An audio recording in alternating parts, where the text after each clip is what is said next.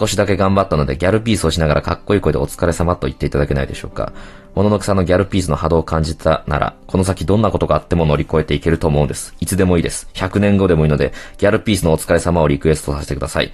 お疲れ様やったよ、今。やったけど。ギャルピースって多分こうだろ。お疲れ様やったけど。多分これだよな。どう？どう？あ、あ、これ、あ、これあれか。あ、ごめんごめん。あ、これあれか。これあの、羽生結弦の陰陽師の時の、あ一番最初のポーズやっちゃった。ごめん。あ、あ、ごめんごめん。あ、あ、全然違った。ごめん。あ、すいませんすいません。あの、金メダル取った時の、あの、陰陽師の一番最初のあのかっこいいやつ、あれやっちゃってた、今。ギャルピースはちげえか。ど、え、どれだギャルピースって。どれで波動が違うと思いました？ごめんごめん。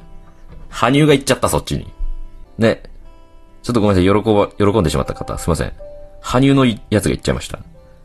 ギャルピースがわからないので、えー、いつか誰か教えてください。ギャルピースを。でも今後俺、ね、例えば、えー、ね、チェキを販売するということにもしかしなったとして、じゃあ、物木さんちょっとチェキ、えー、ギャルピースでお願いしますって言ったら俺、陰陽師やっちゃうよな、多分な。やっちゃう、やっちゃいます。陰陽師チェキ。はい、というわけで、えー、ね、えー、火曜日ですからね、あの、一番、その、活力に溢れている曜日と言われてるけど、どこがやねんと思うよね、火曜日って。月曜日は、その休み明けで体がだるい。火曜日が一番シャキシャキ動けるぜっていうなんか、定説があるんですけど、あの、嘘ですな、そんなの。火曜日が一番長えよね。うん、皆さん、あのー、これから午後もね、あのー、気を引き締めて、あのー、事故んないように、頑張ってください。お疲れ様でした。